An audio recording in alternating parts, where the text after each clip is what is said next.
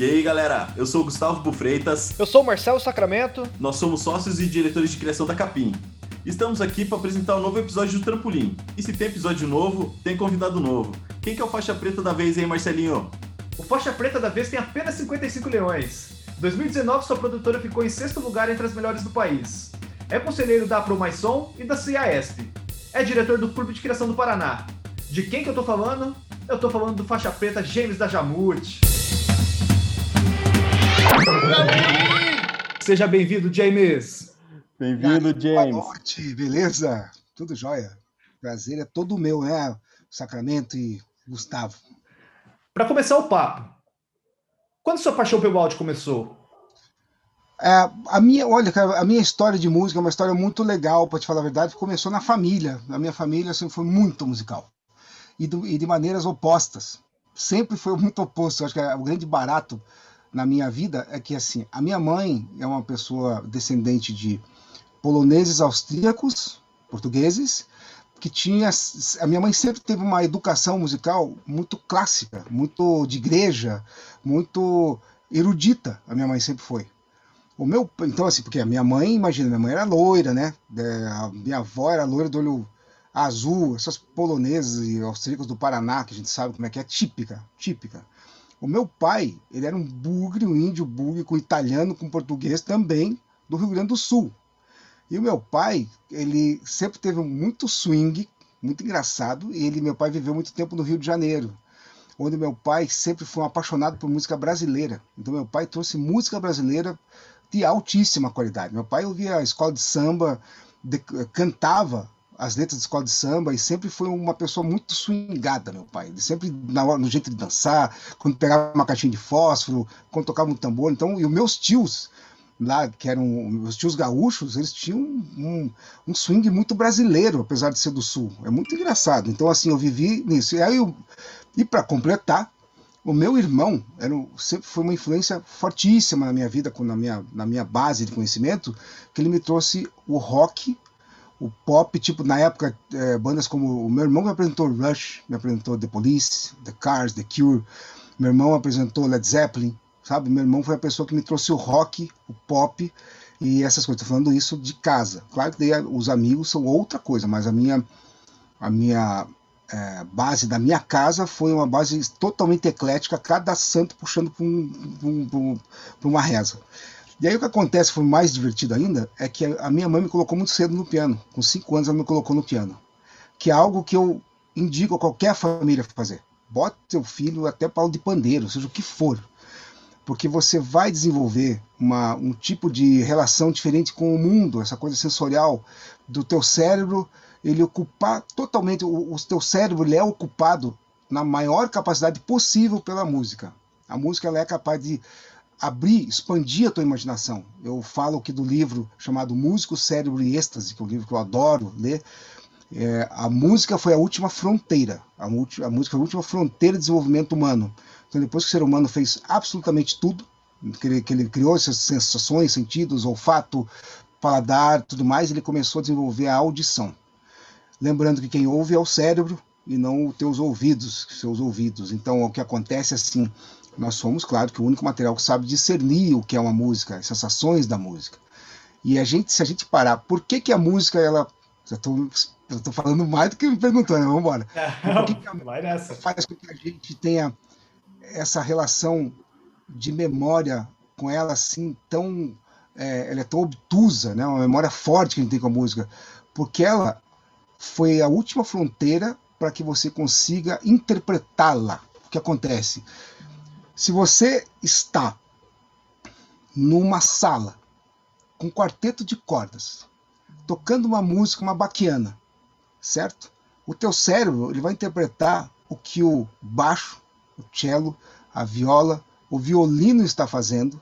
Ele vai conseguir interpretar se aquilo ali está sendo bem tocado ou não, se está afinado, se não está afinado. Ele vai reparar na reverberação da sala, se está sendo tudo isso está soando de uma maneira legal, ele vai fazer uma ligação na tua vida com aquele momento. Olha que coisa, né? E ao mesmo tempo, pode ter uma pessoa que não vai dar a menor bola para isso, entendeu? Vai assim, meu Deus, que coisa chata, vamos embora daqui. É, mas indiferente ninguém fica. Então eu fui uma dessas pessoas que quando minha mãe me colocou no piano, eu senti aquela sensação musical dentro de mim e eu comecei a explorar o piano. Eu era um péssimo aluno de, de estudo de piano, eu era um aluno de fiar, ficar enfiando a minha mão no piano e tirando as notas que eu queria. Não tenho nenhum orgulho disso, tá? Foi simplesmente o meu modo, né? Porque afinal de contas, é, é óbvio que se você quiser ser um grande músico, estudar faz parte da coisa. E o meu estudar muitas vezes foi experimentar. Eu fiquei enfiando, eu ficava enfiando a mão no piano. É isso que eu fazia. E também é, tentando tocar aquelas, todas aquelas coisas. Meu ouvido sempre foi muito bom. A professora virava para mim e falava assim: é, James, você podia ler a partitura agora? Eu falei, tô lendo. Assim, você não tá lendo. Ela falava para mim, você tá tocando a música de ouvido. Eu falei, tá bom, é verdade. Então a minha iniciação no, na música foi: a minha mãe me colocou no piano. Mais tarde eu tenho uma história ridícula para contar para vocês agora, que foi assim: eu tinha um piano em casa, encontrei um amigo meu na escola que falou assim: Eu estou comprei uma guitarra. Eu falei: Que legal. Vamos montar uma banda? Vamos. Então tem que ser na minha casa porque eu tenho um piano. Então vamos para tua casa? Mãe, posso trazer a, a minha banda nova? A minha mãe falou assim: Claro, filho, minha mãe era maravilhosa, tá? Eu queria só pontuar aqui. A minha mãe era um ser iluminado que sempre deixou fazer tudo que eu queria. Sendo que, por este motivo, eu nunca fiz cagada. Isso que é muito engraçado, entendeu? Então, assim, ela sempre me puxava para dentro de casa. Venha, filho, venha, traz teus filhos, traz teus amigos. E nessa, olha só, daí chegou, olha que engraçado. Chegou, então, meu amigo com a guitarra, é, chegou outro cara com o baixo, chegou um amigo nosso, um preto, que era o Vamp, que era engraçado pra cacete, assim, ele chegou com, olha isso, ele, ele trouxe dois taróis, taróis aquele, são aquelas caixas que você toca assim, no meio de um cano, um negócio bizarro, assim, horroroso. Daí ele achou na rua um, uma lata de tinta com um troço meio, furou e ficou, aquilo era o suporte, entendeu? Assim, na hora que ele tava ele ia, ele ia colocar no meio das pernas, ridículo. Bom, primeira coisa ridícula que eu tenho para contar para vocês. O cara chegou, oi, tudo bem? É, onde é que eu posso ligar minha guitarra elétrica? Eu queria ligar a guitarra na luz. Daí eu falei assim, não, não, pera aí, se liga o amplificador. Eu falei, mas não é guitarra elétrica? Não, não, mas eu ligo. Eu falei, cara, tá bom, né, plug, baixo, bateria, daí, vamos lá ver, tem que afinar. Afinar, eu tocava piano, né? Tem, pom, tem, tem, tem. Daí, a gente idiota na banda falou, ih, cara, o teu piano tá desafinado. tipo, você nunca afina um piano, né? Eu falei, cara, mas como é que eu faço agora? Eu vou afinar o piano em relação à guitarra? Eu falei, não, cara, é, não vai dar para tocar o piano, porque teu piano tá, o teu piano está desafinado. Pensa isso. Aí o que aconteceu? Para não perder a viagem, eu peguei as baquetas e fui para a bateria. E debulhei a bateria já de cara e comecei a tocar bateria. Daí eu virei baterista. Então, assim, era para eu ser pianista, tecladista numa banda. E porque o piano estava desafinado em relação à guitarra, que é a coisa mais absurda que vai acontecer, entendeu? Você vai, né? Claro, né? Você vai na guitarra em relação ao teu piano. É isso. Por mais que o piano esteja desafinado, a relação é essa. O piano manda. Porque você não tem a chave para afinar o piano. E aí eu virei baterista. E eu comecei a estudar muita bateria e a bateria foi um instrumento que me tomou por inteiro, me tomou por completo a bateria. E nessa eu comecei a tocar muita bateria mesmo, comecei a estudar muita bateria numa época em que você pegava as fitas VHS, VHS, galera, galera, VHS, um treco que existia lá em 1980. Então assim alguns, você alguns não vão saber o que é isso, hein? Não sabe nem a pau. É uma fita, galera. É uma fita que tem ó, é um treco de plástico, tem uma fita dentro, que você coloca no troço, flap lá dentro e toca e aparece a imagem. Oh. O famoso é, sete cabeças. Não, é coisa mais engraçada. Daí acontece, eu ficava estudando o dia inteiro o método do Dave Weckel, que é um dos maiores bateristas do mundo até hoje, certo? Vini Colaiuta, um dos maiores bateristas, Dennis Chambers, eles tinham métodos de bateria que eles a gente ou, ou comprar, mas a gente copiava um do outro, né? Na época não tinha esse papo da internet. Ah, vou ver no YouTube a aula, esqueça, não tinha. Você tinha que pegar, alguém comprava essa fita, alguém, um cara que tinha mais condições, ia para fora, fazia a fita e a gente copiava para todo mundo. E a gente ficava estudando mesmo, os bateristas da cidade ficavam estudando esse negócio sem parar. E eu estudei muito esse método, cara. Muito, muito, muito, e virei um baterista de respeito. Eu tocava muito, quer hoje nem tanto mais, mas eu tocava muita bateria. E um pouquinho mais, eu comecei a cantar. Eu virei o baterista e vocalista. E como a minha voz realmente era uma voz que tinha uma característica diferente, eu virei o vocalista das bandas sempre na bateria. Então eu sempre baterista e vocalista na bateria. E daí, completando a tua pergunta, viu, eu já estou me antecipando aqui, depois a gente vai, né? Vai. Então, assim, o que acontece é que daí eu tocava e cantava bateria. Ah, antes de tocar, tocar e cantar bateria, eu, eu fazia parte de uma banda chamada Globo, que tinha um. Era uma banda de baile ótima do Paraná. Tocava por todo, tocava Cascavel, Maringá, Medianeiro, eu conheci o Paraná inteiro tocando, tocando com banda e com meu pai também, que tinha uma empresa de engenharia cartográfica. Eu conheci o Paraná muito, conheci muito o Paraná. Eu conheci Matelândia, Cafelândia, sabe, Roxo Rois, eu conheci tudo. Eu conheci o Paraná pra caramba. E o que acontece? É, eu viajei com essa banda de baile muito tempo, a banda era ótima, então tinha uma ótima referência da banda de baile. Aí eu fui tocar com uma banda, eu tinha, eu tinha, eram ótimos os músicos, eu sempre toquei com músicos muito bons. E quando eu comecei a tocar com essas bandas, eu fui me nivelando a eles, eu fui respondendo a esse nível que eu tinha que ter das bandas, de cada um. E, eu, e, a, e, a, e as bandas eram muito boas, os músicos eram muito bons da cidade, até que, isso eu falando de Ponta Grossa ainda, hein? lá de Ponta Grossa. Eu fui para Curitiba com uma banda que eu já tinha em Ponta Grossa. Essa banda que eu tive é, em Ponta Grossa, todo mundo passou no vestibular, que é uma coisa engraçada, todo mundo fazia cursinho junto, aquela coisa toda. Aí a gente veio para. A gente foi para Curitiba, lá a gente continuou com essa banda. Essa banda eu acabei trocando depois para uma outra banda com os curitibanos, que eram espetaculares. Espetaculares. Um deles é o Cláudio Jardim, um dos melhores baixistas que eu já vi na minha vida. Ele é, ele é bizarro. O Abílio Abreu, que era um guitarrista, uma enciclopédia. Quando a gente ia tocar, ele sabia todas as músicas do Led Zeppelin, do álbum tal, com. É, ele sabia guitarra, solo e letra. Do Led, do. Sabe, depois do Rush, da polícia, ele sabia tudo. The Cure, The Cult, tudo. Então a gente ficava a tarde inteira tocando tudo, o Cláudio também. Então, meu, foi uma época em que a gente explodiu de tocar assim. E, come... e a gente era uma banda muito bizarra, porque a gente, como a gente era um trio, a gente tocava muito mesmo, né?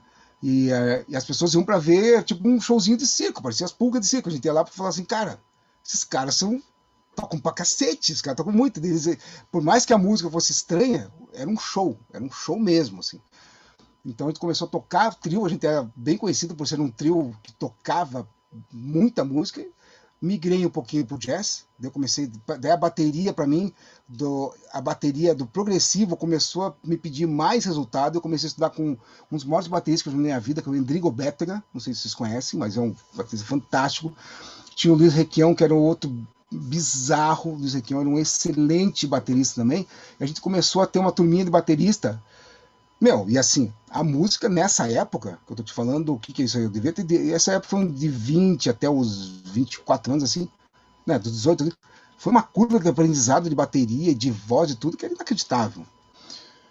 Quando eu fui, daí o que aconteceu? Já tô contando a história da minha vida, tá? Sacramento? Tô contando a história. Não, vamos aí, vamos nessa. Contando a história já de como é que foi, como é que deu. Eu paro na Jamute, tá? Quando, eu, quando montar a Jamute, a gente para, daí a gente continua. Aí o que acontece? Tocando, tocando, tocando, Daí eu comecei a tocar com uma banda chamada Madame Sou, virei vocalista dessa banda, eu era só vocalista, fui pra frente, porque né, a banda não suportava mais um baterista na vocalista, eu fui pra frente, virei o, o frontman, virei o vocalista e comecei a cantar, fui para cantar jingle no estúdio, e daí eu lembro até hoje que a Mara, que era do estúdio Gramofone na época, que era sócia do Álvaro, é, eu entrei no estúdio para cantar, me achando o cara dos palcos, né? O cara aplaudindo toda noite, tocava no Aeroanta, no Coração Melão, esses nomes esquisitos né, que tinha na época, né? Chocolate Chique, né? nome. Então, assim, daí tinha John Bull, tinha Porco Jones, o nome dos, dos lugares eram demais. Eu Potento Medieval, como é que eu vi? Eu Potento Medieval, os nomes, os nomes da cidade eram os mais malucos, os mais malucos. Aí olha que curioso. Aí eu comecei e eu fui cantar. E a Mara, é uma, a Mara assim, foi uma pessoa que sabia, sabia não, sabe, um absurdo que ela sabe de voz. Ela fazia o, ela tinha um quarteto de voz chamado Ninfas, que eles cantavam música brasileira com encadeamento de, de voz perfeito. Era um, o, o Álvaro era um músico formado, um violonista uh, de altíssimo nível. E eu fui lá, o, o James, né? Na época da banda Ravel, Madame Tussauds na época acho que eu tava, ah, deixa comigo aqui, tô acostumado com os aplausos. Apanhei que nem louco no estúdio. Falei assim, você não tá afinando. Eu falei, como não estou afinando?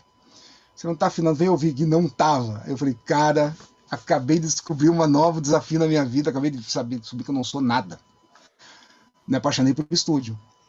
Me ofereci para trabalhar no, na gramofone durante um tempo, desmontei a bateria inteira deles, dei um banho, eu tinha mania de desmontar toda a bateria e passar WD-40, assim, para deixar, limpava, lustrava, eu tinha mania, eu desmontei a bateria inteira, deixei a bateria, eu era bom de afinar a bateria, deixei a bateria deles impecável.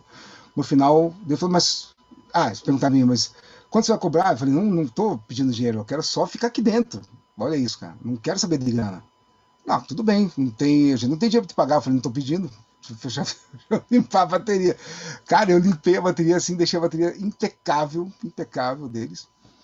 E comecei a trabalhar na gramofone. Nessa de, de, comecei a cantar na gramofone, na verdade. Daí chegou o Ricardo Saporsky, que está aí até hoje, e eu me ofereci para o Ricardo Saporsky. Falei, cara, não tem uma vaga no estúdio? Ele falou assim, ah, eu acho que tem, quanto você quer ganhar lá? Falei, eu falei um valor, assim, eu, eu chutei um valor para cima, sabe? Eu pensei assim chutei mais para cima. Ele falou, não, tudo bem, pode ir lá. Eu fechei e comecei a trabalhar na gramofone. Eu fiquei 10 meses na gramofone, trabalhando. Daí na gramofone aprendi muito. O Ricardo Saposki, que na época era o Trinchas, tinha o Ricardo Saposki e o Trinchas. Gênios, tá? Eles eram geniais, assim, na, na produção. Eles faziam trilha na época pro, pro Cláudio Borelli, pro Gustavo Leme, para super diretores aí, né? Pro Anésio Júnior. Então, eu aprendi muito no estúdio. Muito, muito, muito no estúdio. Aí fiquei 10 meses lá, é, saí e montei a Jamute. Daí começa a história da Jamute. Aí que tudo começou, então. E, James, é, você falou ali, né, dessa tua vida de músico e tal.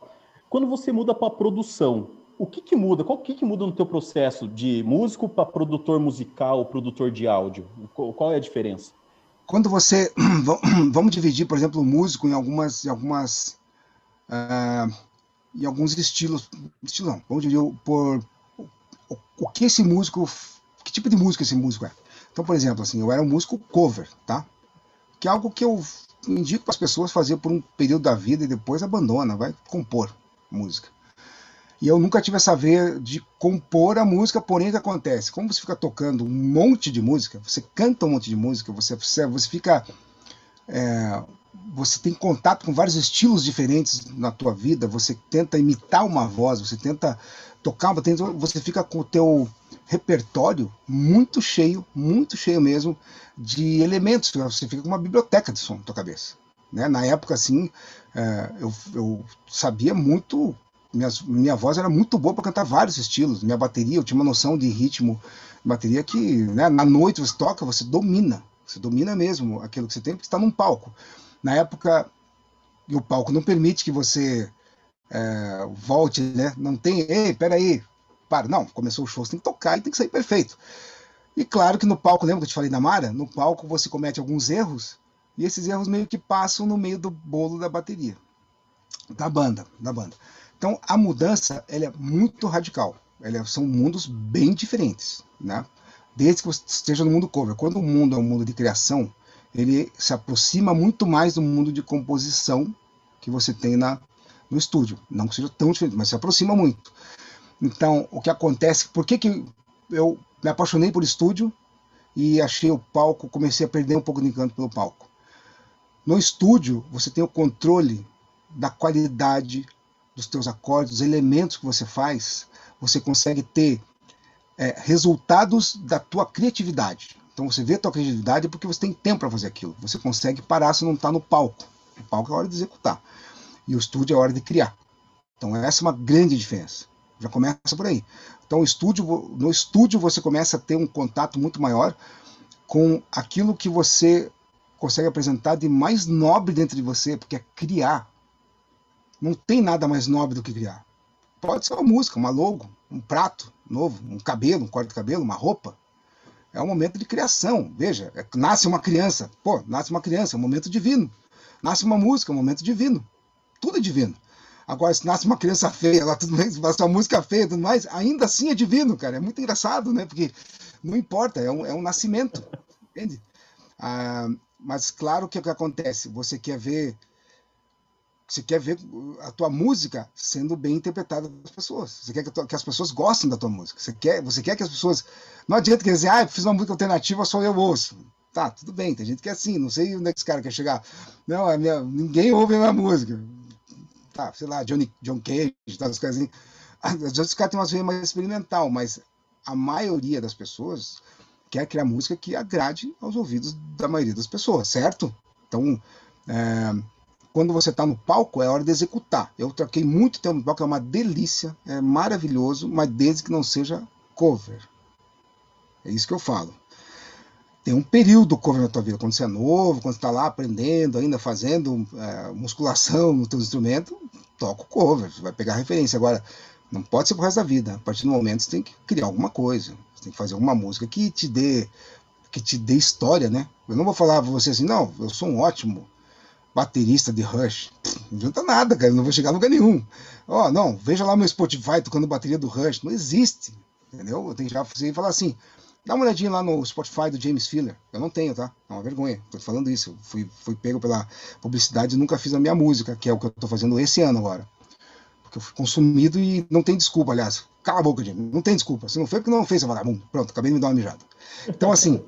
É, então, assim, cara, você tem. Se veja, de qualquer pessoa, de vocês, por exemplo, quando vocês vão falar com alguma pessoa, vocês dão o LinkedIn de vocês, profissionalmente. Eu tenho que dar meu Spotify.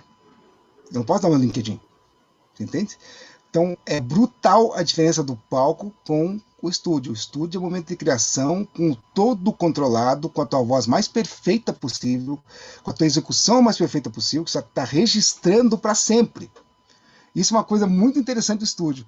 Gravou, está gravado para sempre. Vai ter a hora que ela sai para frente, aquilo lá vai ser o que vai ficar pro resto da vida. Palco não, palco se tocou aqui, errou, não sei o quê, vai para outro show. É e as sensações são diferentes. Ah, uma coisa complementar da outra, uma coisa complementar, não é não são separadas, né, é uma coisa totalmente complementar, e as duas têm um prazer imenso dessa relação, da sensação da música. Show. Bom, gostar de música é, acho que é o primeiro passo para você trabalhar com produção, né? Mas a outra paixão também deve ser a propaganda. Quando que a propaganda entrou na sua vida? É, qual, que foi aquele trabalho que no comecinho da, da, da Jamute fez vocês engrenar de vez, assim, falou, pô, é isso mesmo que a gente quer, é produção de propaganda, vamos para cima. A, a, publicidade entrou quando eu cantei o jingle lá no estúdio do no estúdio do não, não foi quando foi lá, quando eu cantei a música do Porco Jones, lá no estúdio solo, que era um, aliás, um era um jingle completamente ridículo e bizarro, assim, pouco, pouco, pouco Jones, um negócio assim, eu te fazia a voz de porco. Aí é o que acontece, que eu ia fazer a voz de um porco cantor, mas era, era engraçado, no final das contas tinha uma simpatia. Aí eu falei, cara, esse negócio, esse negócio é divertido, né? O negócio é bacana. Daí eu cantei umas músicas no, no Álvaro. Eu falei, pô, esse negócio é legal. Daí eu fui pra, pra Underdog. E eu vi o processo lá do Trinchas e do, e do Ricardo Sapós criando. Aí eu falava, nossa, que coisa incrível que é. Isso foi uma coisa que me deu o um primeiro estalo. Você olhar o filme e desse filme você tem a sensação musical. Você, você não é ler o roteiro, você ouviu, você, é, você ouviu o roteiro, né? Tanto é que tem muitos diretores, entre eles o Fernando Meirelles, que fala assim, é, como é que é música? Não, ele fala assim, música só vendo. Ele fala que é ver o filme depois. Para mim não, eu, eu, eu leio, eu ouço o roteiro, entendeu? Eu não sou o cara que que preciso, não. Quando eu estou lendo o roteiro, eu estou vindo um monte de ideia. Então cada um na sua, calma, Tigrão. Cada um tá vem com a sua sensação para poder criar é, para poder dar soluções criativas. Isso que eu falo. Então, se você é um músico, você tem que ouvir um roteiro e não apenas ler. E isso me apaixonou na publicidade. Quando eu comecei a fazer as primeiras trilhas lá na época do Ricardo Saporsky, a, o desafio de você encontrar a música perfeita ou a música ideal, perfeito não existe, né? Ou a música que que trouxesse mais sensações gostosas, boas para aquele comercial, para aquele filme que estava fazendo, esse desafio sempre foi uma, algo que me encantou. Então, a partir disso, eu estou falando lá do começo. Isso, isso foi, uma, foi meu primeiro momento. Criar uma letra de jingle que você consegue ter um poder de síntese em cima de uma ideia é outra coisa fantástica. Para isso, você tem que ter. Né, ou você nasceu imaculado com uma luz em cima de você, ou você realmente ouviu muita música. Você, você ou, não, ouviu não. Você leu muita letra de música, você interpretou muita letra de música, você aquilo lá interiorizou em você e você, pum, expandiu para outro lugar. Você expandiu aquilo para poder escrever as ideias. E veja, nós, veja como nós estamos falando de coisas é, super densas né, do ser humano. Criar uma sensação. Criar uma sensação. Pensa. Eu vou fazer um negócio que você vai ficar emocionado. Porra, isso é muito foda, entendeu? Isso não é um negócio assim. É sensacional. Você, não, você vai escrever alguma coisa que a pessoa vai ficar emocionada. Você vai é, fazer uma logo que as pessoas vão olhar e vão se identificar. Essa que é a mágica, né? É uma mágica, é uma mágica maravilhosa da sensação, né? Das, das sensações. Então, o que acontece? Eu comecei, eu lembro até, até hoje que um filme do Marlon Klug, acho que é do Marlon na época que estava com o Carlão, ainda na época da, da Corporação Fantástica, se eu não me engano, precisa lembrar. Era um filme que eu lembro assim que uma das cenas tinha uma máquina de lavar roupa, daquelas antigas assim, e tinha uma fotografia ali, cara, que eu olhei assim para aquilo, assim, uma fotografia. Eu lembro até hoje direitinho, era o prata do, do, daquele olho assim que tem, com aquele vidro. Aí tinha um. Ela era meio verde, tinha um esverdeado assim, difuso. Aí tinha umas luzes meio num flare. Era uma cena assim. Eu falei, meu Deus, aí eu parei naquela cena. Eu lembro assim, falei, puta, que gênio eu fiquei viajando na cena de uma máquina de lavar roupa, cara, que tava muito bonito mesmo, entendeu? Então, assim, a sensação musical veio daquela máquina de lavar roupa, porque a, a, a, fotografia me emociona, eu sempre falo isso, a fotografia me emociona muito, né? A história me dá o andamento da música.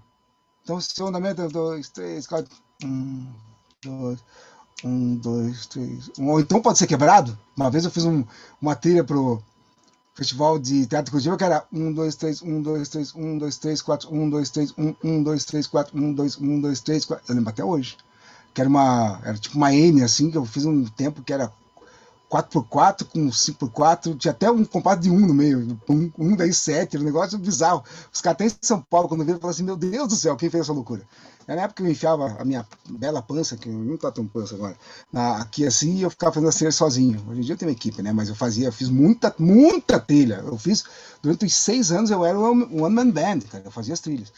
Então, eu, esse contato, esse, esse desafio da publicidade, de encontrar soluções de áudio em cima de roteiros, filmes, jingles, spots, encontrar voz, encontrar qual o diferencial, o que eu podia trazer de diferente para o diretor, para poder, para que ele confiasse em mim criativamente. Isso aí nos dá respeito profissional, entende? Te dá, é, inclusive, te dá realização, né? Te dá realização, respeito profissional. Você começa a ser colocado como uma pessoa que soluciona, então você é puxado para fazer projetos melhores. Isso é uma coisa que eu fiz sem perceber, tá? É que eu, eu gostava tanto, eu era tão maluco por tudo, que tão apaixonado por esse negócio, cara, que eu fazia por prazer, por, por famosa palavra tesão, T grande, tesão, T enorme. Então, assim, eu ficava com uma puta de um tesão de fazer aquilo, me dá um prazer, eu falava assim, cara, consegui descobrir essa música legal. E outra coisa que sempre me deu, que me deu prazer animal é quando o diretor ou alguém quebrava a minha ideia. Porque assim, quando eu tava convicto, nunca fui tão convicto, eu acho ridículo ser convicto.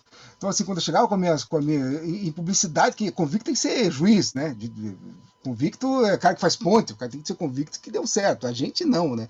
Tem que estar tá convencido nada, a gente, tá, a gente tem que estar tá pronto porque alguém quebra a nossa ideia acha uma melhor ainda. Então, é, a, gente, a, nossa área, por exemplo, de trabalho, por isso que a gente tem o lado direito do cérebro, direito é direito da cabeça. Agora, se você pega o lado racional, o cara ele não pode ter um pilar de uma ponte da imigrantes, mais ou menos. Uma ponte cai, cara. Ele mata um monte de gente, ele perde milhões de reais, entende? Cai o prédio, não pode. Agora a gente pode. A gente pode trazer, ousar, trazer ideias que você pode dar um, um 360 na tua ideia. Entende? Você pode trazer gente, tudo. A gente tem a liberdade do experimento, né? Eu acho que esse que é. Muito. A gente tem esse... E outra, tá? Outra coisa que a gente tem que lembrar. Voltando à ponte, não interessa se eu gostei do pilar ou não. O pilar tem que segurar a ponte, acabou. Ah, o pilar é bonito ou feio. Cara, eu quero me passar com o meu carro a ponto não caia.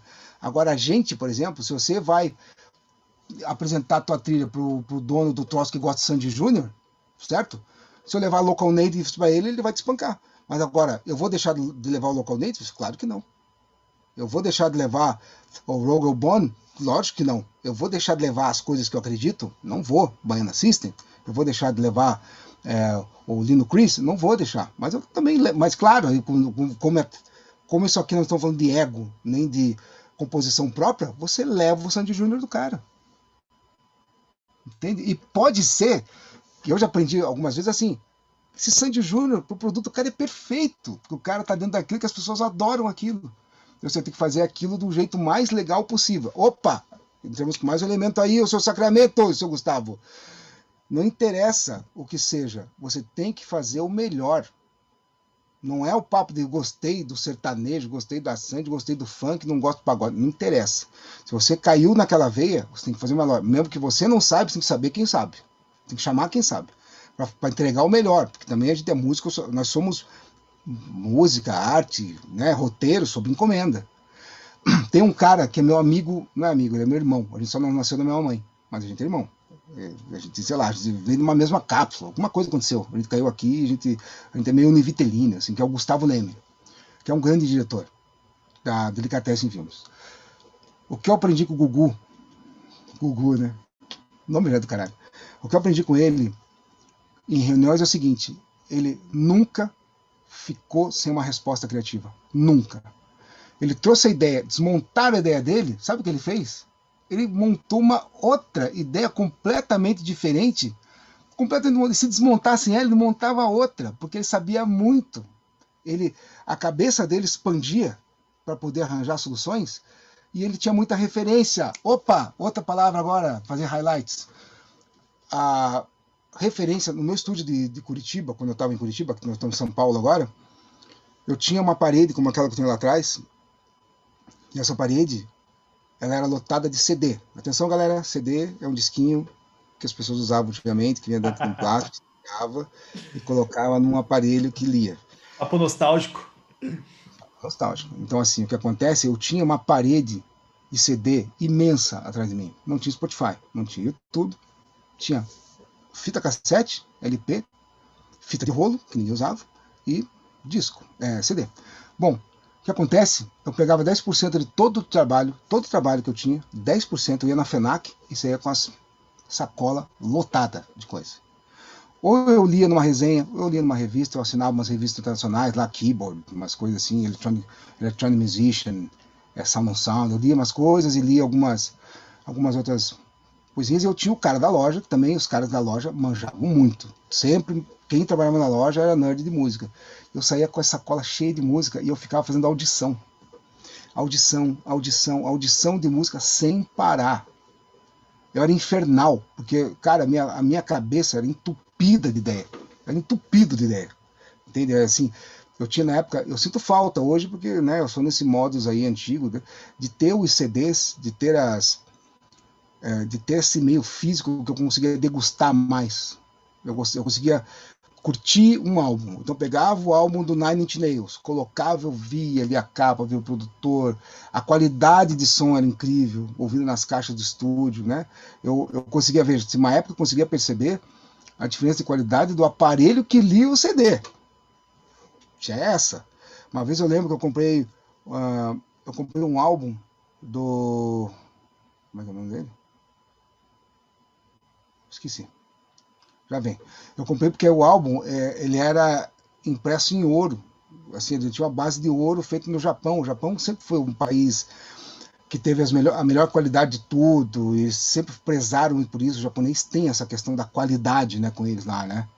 John McLaughlin, lembrei, eu comprei um álbum dele que era John McLaughlin com a orquestra do Shakti. É um negócio bizarro. Então é o John McLaughlin tocando, ele, o baixista, o batista dele, e do outro lado tinha a orquestra do Shakti, uma orquestra de música indiana. Eu lembro de ter visto, daí isso, esse show eu vi em Montreux Jazz Festival, olha que legal, fui lá para Montreux para ver ao vivo. Já falo por quê. Daí o que acontece? Eu vi até uma disputa do Walking Bass, o cara disputando o Walking Bass com um cara na tábua, um cara da tábua. Foi um negócio que eu olhei e falei, não, chega, deu. Acho que está na hora de ir embora, devo ter tomado ácido. Então o que acontece? Foi lá na esse show. E daí o que acontece? Eu ficava ouvindo, ouvindo, ouvindo. A partir do momento que eu. Ah, galera, desculpa, eu falei eu já fui expulso de uma rádio uma vez, tá? Eu não tô mais, só pra saber, né? Que é só o efeito, por favor, não me leve a mão aí. não, não, aqui tá não tem liberado. problema, aqui a gente não expulsa, a gente não expulsa. Cara, Liberdade de expressão. Não, eu fui. Eu, nunca mais me chamaram, tá? Depois eu descobri. Aliás, foi irmão do. Cara, eu não vou nem falar irmão do quem, mas o cara falou, cara, teu irmão, meu irmão, ele se mata de rir até hoje, mas ele nunca mais te chamou porque você falou do ácido que você tomou. Na... Eu falei, não, não tomei, era só efeito. Eu falei, você tomou em boipeba? Eu falei, não tomei ácido nenhum em boipeba, era só efeito. Era uma Só tava querendo ilustrar, né? Só tava querendo ilustrar a situação. Ilustração. Não, tá, tudo bem. Bom, mas aí acontece. E então eu ficava colocando sensação no meu ouvido. Eu ficava fazendo audição, audição o dia inteiro. Eu fazia audições assim de, de algo inteiro. Eu vivia cheio de ideia. Eu lembro que eu fui numa reunião ainda, quando tinha acabado de sair o, Buena Vista Social Club, com o Ibrahim Ferrer, com o Pai Segundo, é, Gonzalez, Omar Portundo, assim, eu lembro que era um disco que na época o, o, o CD era considerado a melhor gravação de todas. Era a melhor gravação que, que tinha naquela época pela profundidade, pela leveza, pela qualidade de captação dos músicos, do Ray Cooder, inclusive, que tinha. E eu fiquei horas ouvindo aquele negócio. Pô, apareceu um, um, um filme da TIM, comercial da TIM na época, eu falei, cara, eu olhei para cá do Gugu, é essa trilha. Ele quase me abraçou. Meu Deus, que coisa linda. Daí fizemos e ficou demais. Era um trompete tocando, meio cubano assim, com o cara deprimido no meio do mato. Foi um negócio dele joga o celular, o celular volta a cabeça dele, tipo um bumerangue época boa, época legal, sabe? Que tinha muito filme no Paraná, era um, bom demais. Então, eu tinha muita base, eu tinha muita referência, cara. E ter referência, o Renato Cavalier sempre falou muito isso, assim, referência, não tem nada mais importante que ter referências para você poder criar. Se você não tem referências, não tem segurança, você não tem, você não tem essa coisa que eu falei assim, se o cara desafia a tua ideia, você fica empacado, você fica, ou você fica com medo, você fica inseguro, você não, não pode, você não consegue ter segurança para dar uma ideia. E aí você está morto, cara. Você sabe o que vai acontecer? Você está encalhado. Você não vai conseguir sair onde você está. Você vai ficar ali sempre pequenininho. E, e, outra, e se você tem ideia pequena, você vai viver com gente que tem ideia pequena. E você vai ficar pequeno, entendeu? Essa é a verdade. Então, assim, quanto maior a tua ideia, quanto maior o teu, a tua, o teu o teu, é, tuas referências para que você possa sentar na mesa para discutir as coisas com as pessoas, mais longe você vai. E veja, eu estou em São Paulo hoje em dia, tá? Isso aqui é uma cidade violenta, cara, de referência. Aqui na esquina, na minha esquina do meu estúdio tem o tem o Wilson Simoninha, tem o Simoninha aqui na esquina, filho do Wilson Simonal, tem o Simoninha, né? Filho do Wilson Simonal. Cara é uma enciclopédia da música brasileira. Ele toca e canta, é um puta cara legal, gente fina, meu amigo, querido, entende? Pô, vim para São Paulo, é amigo do Dumarote, pô. Dumarote produziu o Skank, Patufu, Cascaélio. Então, assim, hoje, hoje David é meu grande parceiro de música eletrônica, o cara voa em música eletrônica, acabou de produzir o Baiana System. Então, assim, se você não tem base para sentar nessa mesa, você vai ser expulso. É seleção natural, o Darwin já falava, isso aí, isso é, isso é antigo. E outra, né? Vamos falar a verdade, na minha época eu pegava o Albinho, esperei dois meses para chegar meu CD do Joe McLaughlin, né? E olha mais que eu vou te contar agora, o seu Sacramento, seu Gustavo chegou no mesmo pedido, olha isso, hein? Chegou o John McLaughlin e chegou Djavan. Dois álbuns de Djavan que não existiam. Alumbramento, eu lembro que eu tinha que comprar no Japão, não tinha no Brasil. O álbum do Djavan. Vê como era nessa época. Agora você abre, se você se abre o Spotify, você vai estar lá ouvindo o Spotify. Se você tem o teu ouvido um pouco mais puta, não dizendo, você abre um Tidal, que é a melhor qualidade que você tem hoje. Se, se essas duas coisas ainda, você abre o vinil. Entendeu? Mas assim, o streaming, você tem todas as músicas do mundo, então você consegue ficar. Só que hoje eu fiquei irritado, né? Eu fui explorar o, Tidal aqui hoje. Eu ouvi tanta porcaria, cara, que assim, é tudo igual as músicas. Eu ouvi assim, o que está acontecendo é muito ruim mesmo, assim. Só que daí existe uma, um outro substrato que quando você desce para fazer a sua pesquisa, você encontra muita coisa animal. Você encontra um Little Dragon, você encontra um Local Natives, você encontra lá um troço que eu esqueci o nome, que é também animal, tá vendo? Outra coisa, você esquece o nome, porque você não tem a caixinha, né? Você não tem mais o. Você não lê mais a capa. Você não tem mais capa. Entende? Tem até a capa, mas você não dá bola pra capa. O, tinha, um, tinha um outro, infelizmente eu esqueci, RDO. RDO, que era, um que era um, é, na época era uma plataforma de streaming que era maravilhosa. A organização dela era tipo um iTunes, sabe? iTunes, vamos falar. E a, e a primeira coisa, você, você dava um play, vinha a capa. Ficava a capa. E você dava um play, ficava girando, como se fosse o albinho. Cara, por que não fazem isso, pelo amor de Deus? Galera, oh, vamos fazer. Até eu virei, eu virei muito brother do cara do Deezer, do cara do diretor de marketing do Deezer aqui. Até ele vai fazer aquelas super caminhadas que eu tenho feito, né? Aqueles meus Force Gump no final de semana. Eu vou poder mandar, eu falei, pelo amor de Deus, eu vou chegar para ele e falar, meu, por favor, cara, voltem a botar capa, voltem a estampar a capa na frente, voltem a botar o disquinho girando, é maravilhoso. Puxa uma memória pra gente, que a, que a tua experiência com a música, puxa para aquela memória afetiva, aquilo tem uma razão de ser. Aquilo tem um porquê. Por que, que era legal? Por que é gostoso aquilo? Cria uma sensação até de relaxamento, assim, sabe? Um negócio bacana de se ver que é aquilo que eu falei já alguma, algumas vezes, né? A, a, a, armação tem algumas coisas na nossa vida que elas viraram um padrão porque elas nos impactam de uma maneira uh, que sensorialmente não tem por que mudar, né? É, armação numa orquestra sinfônica. Por que que tá lá é, baixo, violoncelo, viola, violino, metais, xilofone, madeira. É, como é que é mesmo? Estou tentando lembrar agora aqui. Tem daí, piano na frente, tem uma armação, coral. Por que, que as coisas estão montadas dessa forma? E, e, e, e dificilmente se mexe, porque já mudaram, já tentaram, já fizeram essa experiência de mudar a orquestra sinfônica ou filarmônica, filarmônica quando tem filantropia, né? a, a sinfônica, por exemplo, quando muda a orquestra, tentaram mudar e as pessoas irritou o ouvido das pessoas. As pessoas não conseguiram ouvir. As, as composições que tiveram, ou então as, as peças que fizeram com coisas é, mudadas, com, a, com os instrumentos mudados, foram, foram conceitos que não tiveram público. O público e não voltava mais. Louco, né? Então tem coisas que, claro, estou tirando assim, peças que assumidamente tem mudança, que nem tem uma peça do Grieg que o cara toca trompete atrás da coxia. Então, então tem coisas que são assim.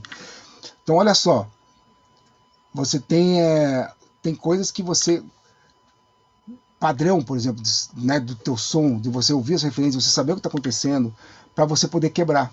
Então, tem um padrão que você que você usa para poder se abastecer. E a partir disso, você quebra a ideia para frente. Né? Então você está seguro de tudo que você sabe, das coisas que você está ouvindo, e a partir desse momento você começa a quebrar. Você começa a quebrar a ideia para você fazer uma ideia nova.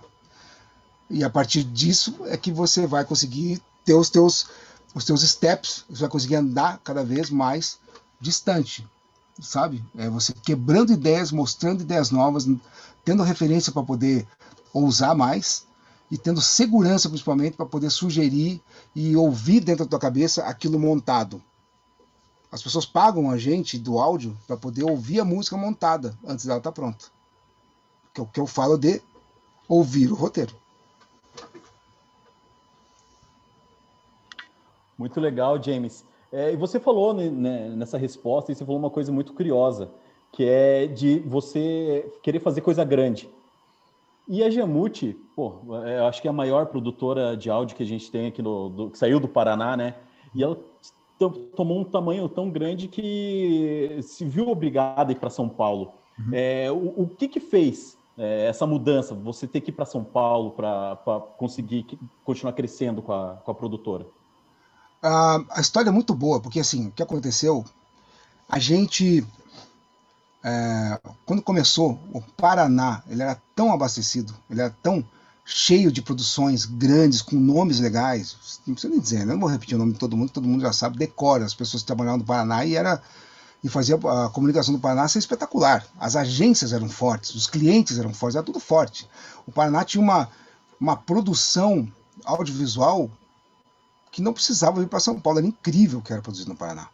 Então eu, na minha época, como várias pessoas que estavam trabalhando aí, eu não tinha nem tempo, nem sabia onde era São Paulo, para falar a verdade, porque as produções que eram feitas aí já me tomavam o tempo suficiente, tinha dinheiro suficiente, tinha é, envergadura suficiente, me dava trabalho suficiente, inclusive, para que eu tivesse ideias para atender essas pessoas que viraram players do mercado nacional e até alguns que estão pelo mundo. Então eu trabalhei muito.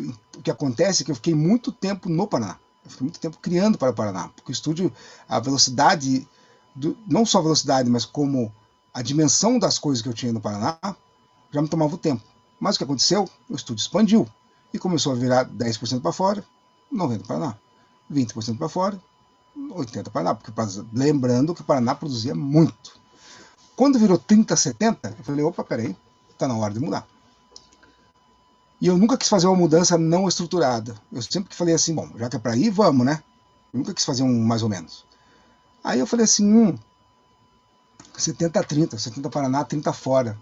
Eu estava eu tava com caixa, eu estava é, bastante bastante segurança financeira para poder fazer o step, daí eu montei o estúdio aqui. Montei o estúdio em São Paulo. O estúdio em... começou a trabalhar alucinadamente, alucinadamente.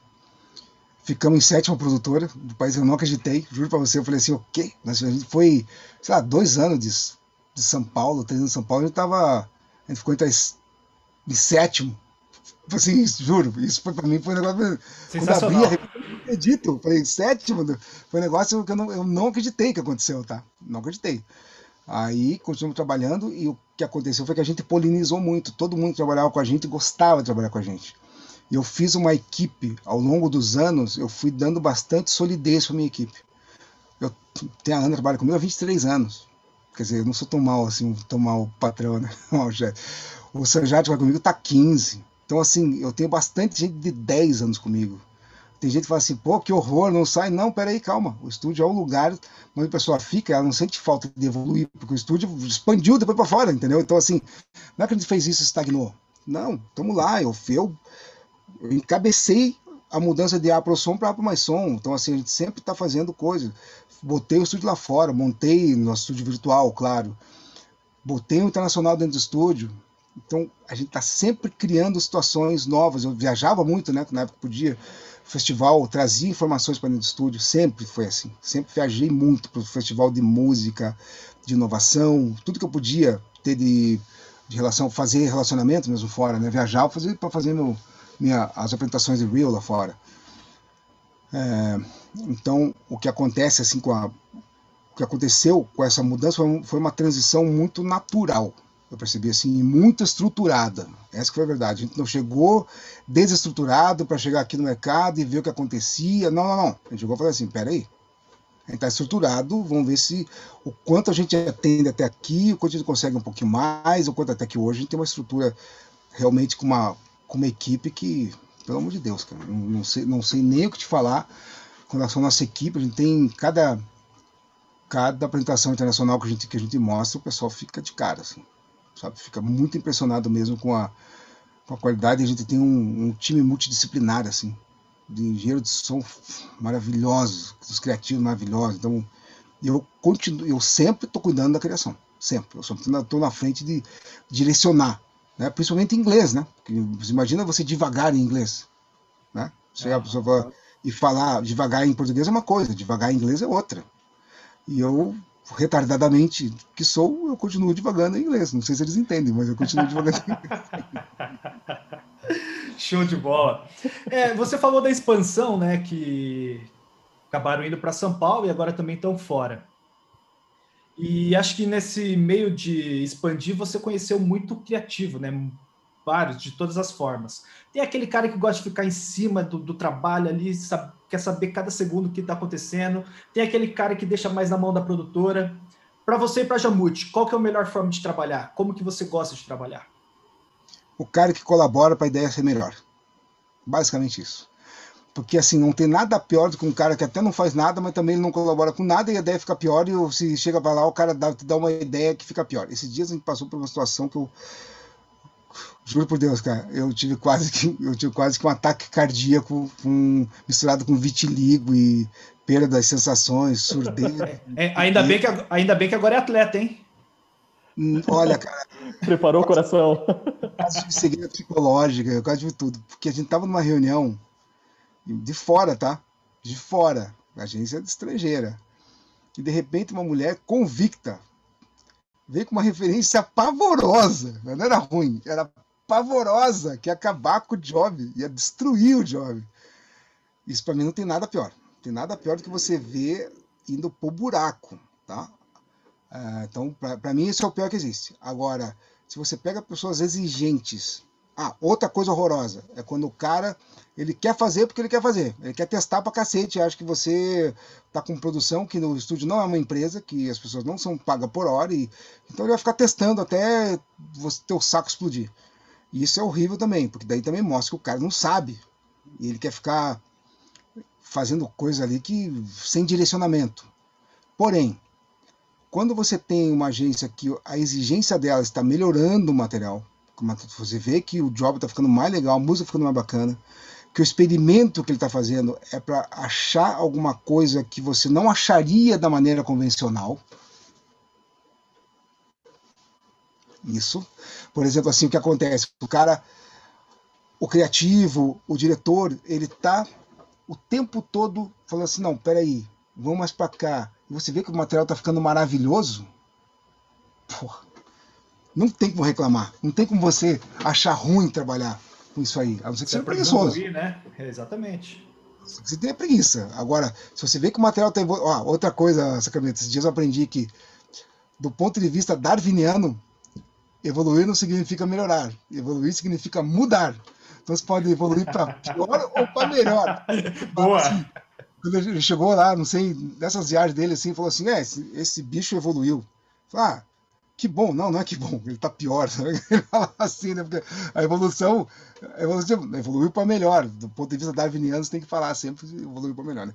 Então, é, o processo criativo, quando ele, é, quando ele colabora para o material ser melhor, sem grosseria, sem imposição e, claro, que o diretor seja teu parceiro. O diretor, o criativo, esteja jogando junto com você. Quando não tá, tá fazendo o que quer fazer, ou então tá te desdenhando, ou tá te desafiando, puta, esse é o pior processo que existe. O pior. Astronauta, por exemplo, que a gente fez lá do Johnny Walker, que é aquele da, das naves, foi um processo que o Ian, que é um diretor, o Ian Ruskell é um diretor espetacular, tá? Espetacular. Ele e a turma dele lá, são dois meninos mais novos, assim, são fantásticos. Agora, foi um processo que a gente ficou fazendo, fazendo. Ele é um cara super criativo, ele mandava uns podcasts para mim, mas ele manja de música, ele entende, então ele mandava, experimentava. O filme era complexo, não era um filme qualquer. Aí depois, o Luiz Sanches desmontou tudo, ele voltou uma outra coisa e ficou mais legal, entendeu? Então, assim. É... Tanto que acabou de ser premiado, né? Como é que você vai achar ruim o processo desse? Me conta. O Donato veio aqui. Não, porra, mano, não, mano, tem que fazer assim. Ele vinha, fazia. Então, aí você vai ver o material ficou maravilhoso, essa qualquer Fanta. Como é que você vai achar ruim? Você entende? Agora, quando, quando piora, tipo a nossa amiguinha lá de fora, que eu, eu juro pra você, foi um, dos, foi um dos maiores colapsos que eu tive na minha vida, aí é fogo, né? É, é que, igual você falou do Cavalier, né? É muito importante a pessoa ter referência, mas tem que ter referência certa, né? Não é qualquer coisa, né? Nossa, referência. Se o cara tem a referência errada, ele destrói, porque ele vem convicto. Não, vem cara, convicto com a bosta, velho. Estou convicto que isso é uma bosta, mas eu estou convicto. Porra. Não, pior, eu estou convicto que esta bosta é boa. Porra. É, isso é o pior, né? Péssimo. Não. E, James, pô, é... está ok você, né? para fazer. Claro, claro, para fazer essa entrevista, né?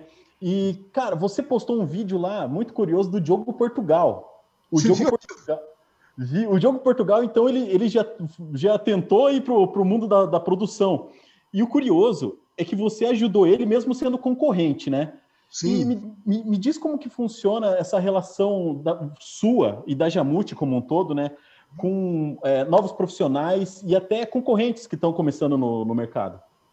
Muito, é muito. Eu sempre percebo a energia que está por trás disso. Se o cara quer me foder, quer me sacanear, se o cara quer tá fazendo aquilo porque quer me desafiar, porque quer me passar para trás, porque tá, tá se achando um pouquinho melhor do que eu, eu não ajudo. Pode esquecer. Mas pode. Vai tomar teu caminho lá, vai fazer outras coisas. Agora, se o cara é, um, é uma pessoa que eu vejo que tem um puto um astral bom, tá fazendo um negócio, vai me respeitar, é ético. Ético. Você entende? Se essa pessoa é ética, leve, essa pessoa você percebe assim que a, que a competitividade dela é uma competitividade profissional e não de ego e não egocêntrica. Se você percebe que essa pessoa tem uma admiração por você e, e, e tem uma admiração mútua para que você consiga construir uma concorrência saudável, tô junto. Pode vir no meu estúdio, pode fazer o que você quiser. Agora, se eu percebo que tem uma maldade, se eu percebo que quer me sacanear, se eu percebo que quer passar para trás, se eu percebo que está ali tentando fazer escadinha em cima de mim, que quer vir aqui para beber e depois passar para cima e, e, é, e me usar como um trampolim não ético. Não vai ter. Não vai ter, não. Porque de resto, meu, quantidade de gente que eu já ajudei, cara, eu ajudei com prazer, que gosto, acho demais.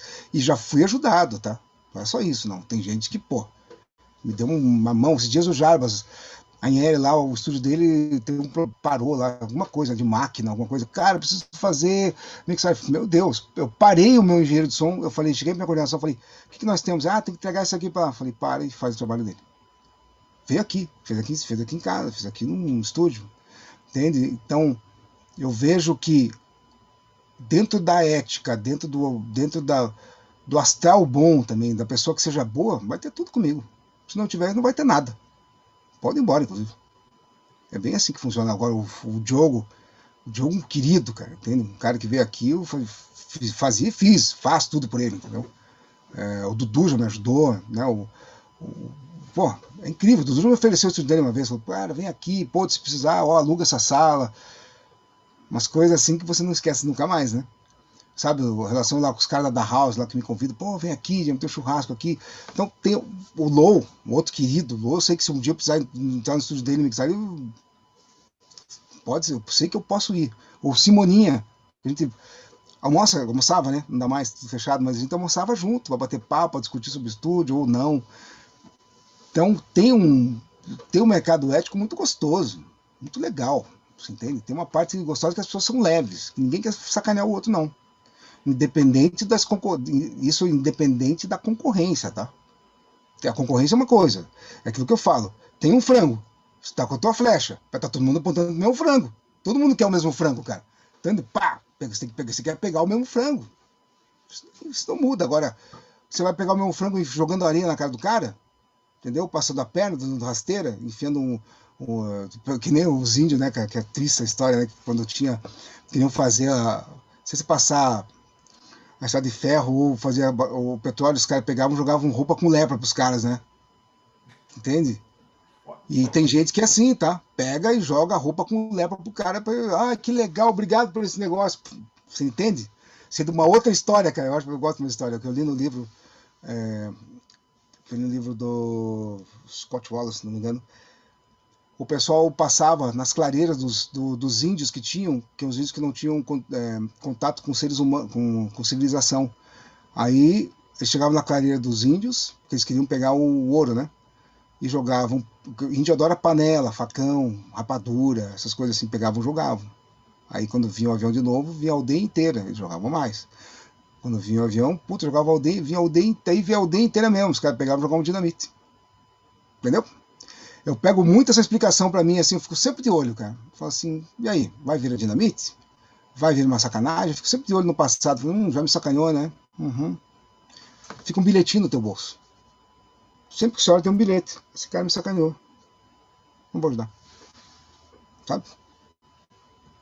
Bom. É, é, aquela máxima, né? Amigo é amigo, filha da puta e filha da puta, né? Porra, sertanejo já dizia, né? Sempre. filha da puta, filha da puta. O sertanejo tá aí pra isso, né? Para nos Já... ensinar, para nos educar. é, antes você comentou da, do filme do astronauta, da UMAP, que o Stanley chegou, desconstruiu e eles acabaram ganhando ouro, acho que foi no Andy, no Andy Awards, acho que foi, né? Se eu não me engano. E é o seguinte, com tanto talento e experiência, ganhar prêmio é consequência. Isso hum. vocês têm de sobra. Qual que é a importância dos prêmios para Jamute? Você se mantém o tempo todo com visibilidade. Bom, só para te falar, o, quando eu falo que o Luiz desconstruiu, ele desconstruiu uma, ele desconstruiu e construiu em cima do que estava construído, tá? Não é que ele não foi trilha nova. Sim, ele claro, pegou, claro. O deu uma desconstruída e ele, ele acertou uma bala que puta, foi incrível. Foi incrível deu, assim. deu um up, né? Cara, esse cara, geralmente, o, o Luiz, Donato, esse povo assim, eles, quando eles entram, é, é, é demais. Por isso que eles estão lá, não é à toa. Esses bons líderes criativos, né? É um prazer, assim, de ver a coisa acontecer. Mas, assim, o prêmio. Primeiro, assim, uma coisa que eu aprendi há muito tempo atrás foi que o prêmio, o dia que você ganhou o prêmio, você comemora, já acabou. Tá para trás, próximo prêmio. Já passou. Hoje em dia, se eu tenho uma. Assim, uma fixação por prêmio, não, talvez eu nunca tenha tido. Tá? Eu, eu, sempre foi consequência para mim. Sempre foi consequência estar trabalhando. Nunca foi, nossa, eu fiz porque a gente pediu e tudo mais, mas nunca foi uma fixação. Tanto é que agora tivemos que fazer, a gente está produzindo um site novo do estúdio. Eu não tinha o catálogo dos prêmios. Eu não tinha, a gente teve que levantar tudo de novo. E, se eu não me engano, tá? Eu tenho que conferir direito. É, pintou mais um leão, tem 55. Olha que coisa engraçada. Então, assim, que, só que eu tenho que conferir. Eu, não, eu, tenho, eu tenho que conferir porque eu não lembro. Então pode ser que tenha 55. Então o que acontece? É legal, é importante, mas não deixa ver obsessão. É legal para você ter uma barreira, para você pensar assim, para você fazer o teu piarzão, para você botar. É importante ter medalha para você entrar na batalha, né? Se você tem medalha, cara, você significa que você acertou melhor o canhão. A tua esquadra lá de, de avião derrubou outros aviões. A tua, o teu exército matou mais exército. Então, você acaba tendo medalha. Essa é a verdade. Isso significa que o teu tiro está mais afiado do que os outros. Né? É, então, é importante, sim. É legal ter, não pode virar uma obsessão. Tem que buscar aquela coisa mais acima de tudo. Veja, isso que eu estou falando é minha visão, tá? O maior prêmio que você tem que ter é o respeito ao dinheiro do teu cliente. Hum, entramos numa, né?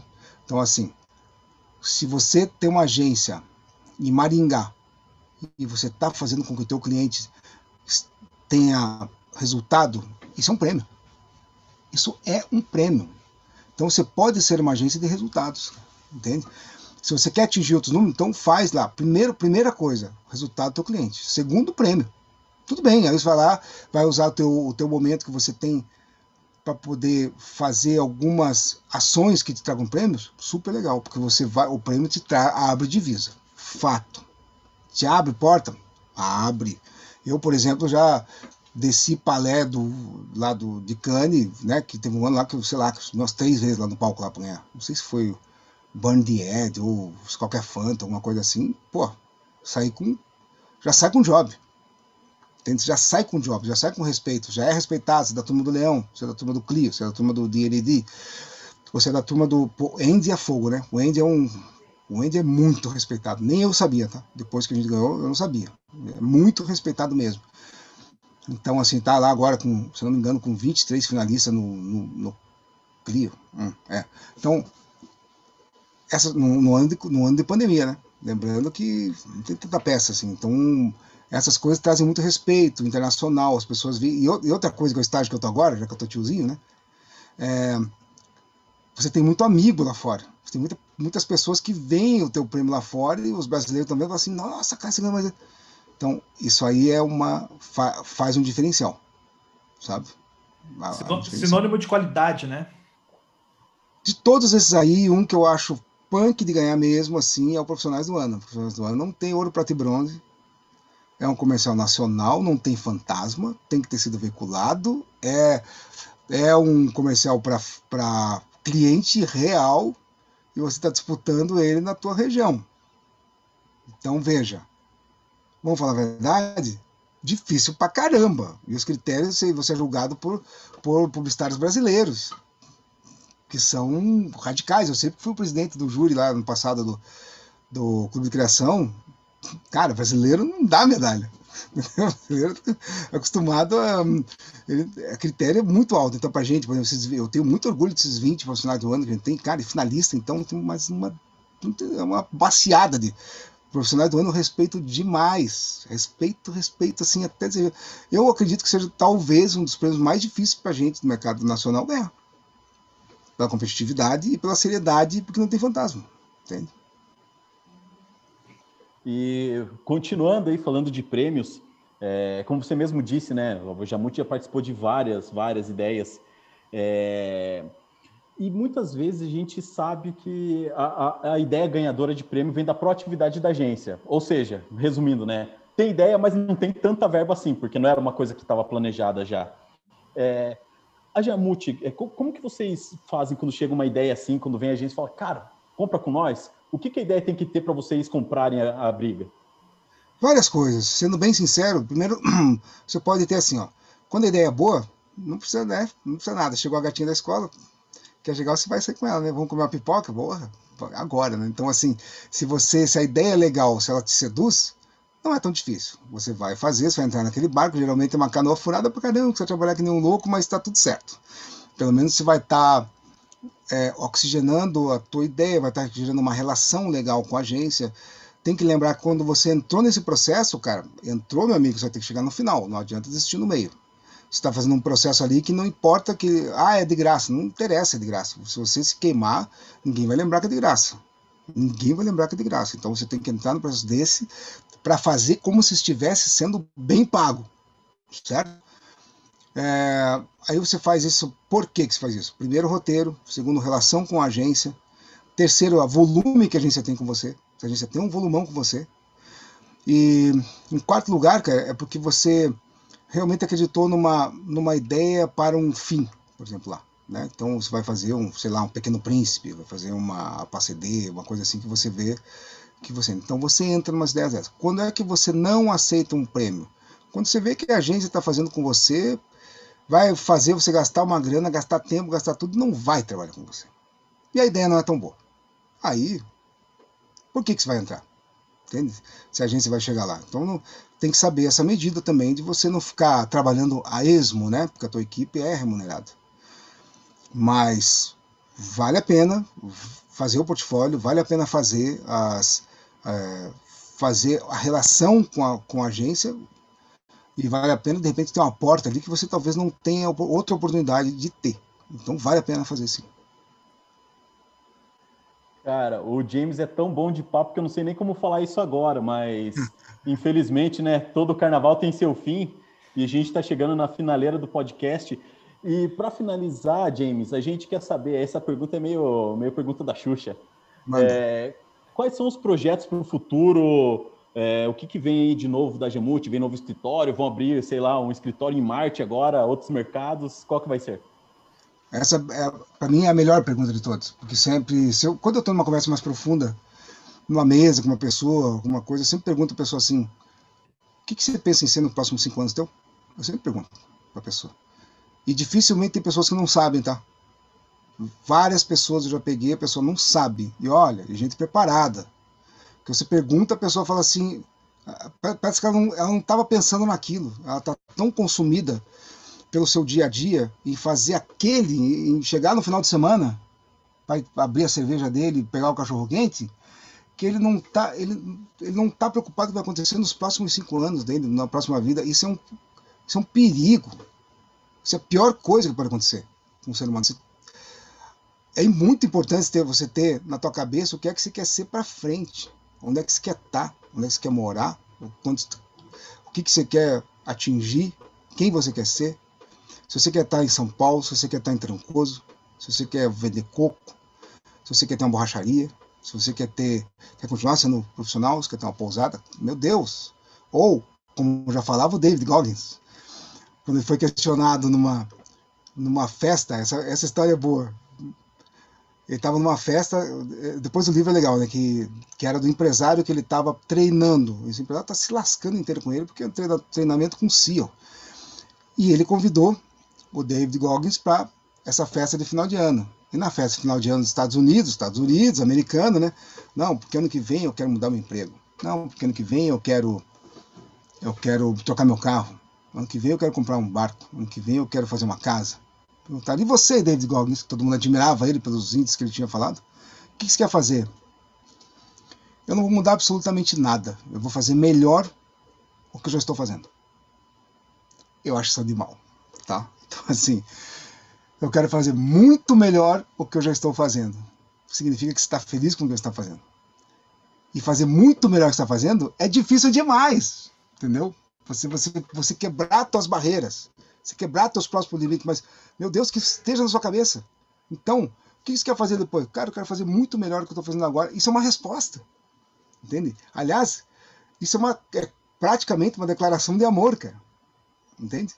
que você faz por si próprio. Ou seja, eu estou apaixonado por mim, eu estou curtindo demais o que eu estou fazendo, eu quero fazer melhor ainda. É maravilhoso. Então, sem delongas, o que eu quero fazer é, eu quero fechar o meu álbum.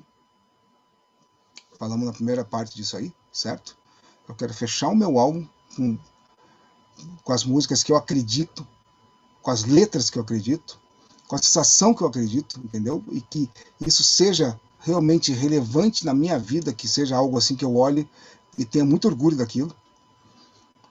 Outra coisa eu quero manter toda essa turma da Jamute que eu tenho hoje em dia aqui, que são pessoas que eu sei que eles adoram o estúdio. Eu sei que eles adoram a Jamute, que eu consiga ser um líder né, dentro do meu, do meu, do meu mercado, que consiga valorizar e fazer com que eles consigam ficar aqui dentro com conforto financeiro e, e de, e de estabilidade, uma empresa estável e justa, acima de tudo, certo? Eu quero ter respeito profissional e realização profissional. Estou falando profissional, né? E pessoal é outra história. Mas basicamente é isso. Pô, show de bola. O cara é black belt, é patrimônio cultural do áudio paranaense e brasileiro. James. Cidadão no horário da propaganda mundial. cara, uma. Sabe, você sabe, eu fiz jiu-jitsu, né? Você sabe até que faixa eu cheguei, cara? Até qual?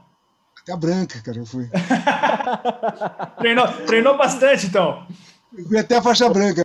Eu treinei bastante, mas eu, oh. mas eu tenho dois anos e fui até a faixa branca, cara. Ô, James, vou, vou falar um segredo no meio do sacramento. A gente também fez jiu-jitsu e também chegamos até a faixa branca. tamo junto, tamo junto nessa. Vitória! Mas, ô, James, deixa uma, deixa uma palavra aí para a galera que está começando aí. Fala assim: vamos por aqui, vamos por ali. Dê, dê aquela dica valiosa para eles. Mais uma. Toda pessoa que está começando, ela tem que aproveitar uma coisa que é a mais importante de todas: a energia que vocês têm. Vocês têm que aproveitar a cabeça que vocês têm, que ela aceita todo tipo de desafio. E melhor, quem está começando tem algo que é o melhor ativo, que é o melhor combustível que vocês podem ter: tempo. Vocês têm tempo para realizar.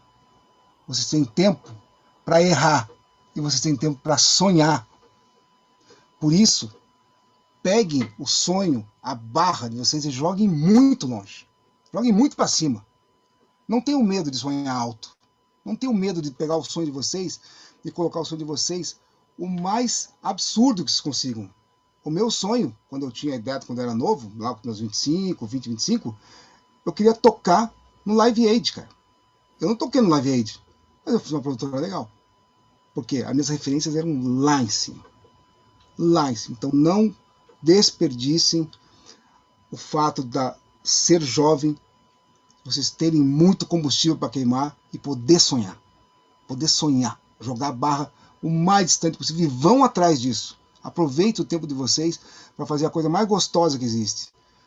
Deixar o teu cérebro completamente orgulhoso de você, de tanta coisa legal que você fez no dia. Animal. Bom, é, vamos encerrando por aqui então. E para vocês que estão escutando e querem saber, querem ouvir mais bate-papos legais igual esse, fiquem por dentro das redes sociais do Clube de Criação do Paraná, que lá a gente sempre vai estar divulgando os outros episódios do Trampolim e também os outros projetos que estão saindo do, do clube. Saiu o Insiders agora, que é um baita do projeto, então fica atento lá que vale a pena. Fechou, galera? Até a próxima, um abraço, hein? Valeu. Valeu.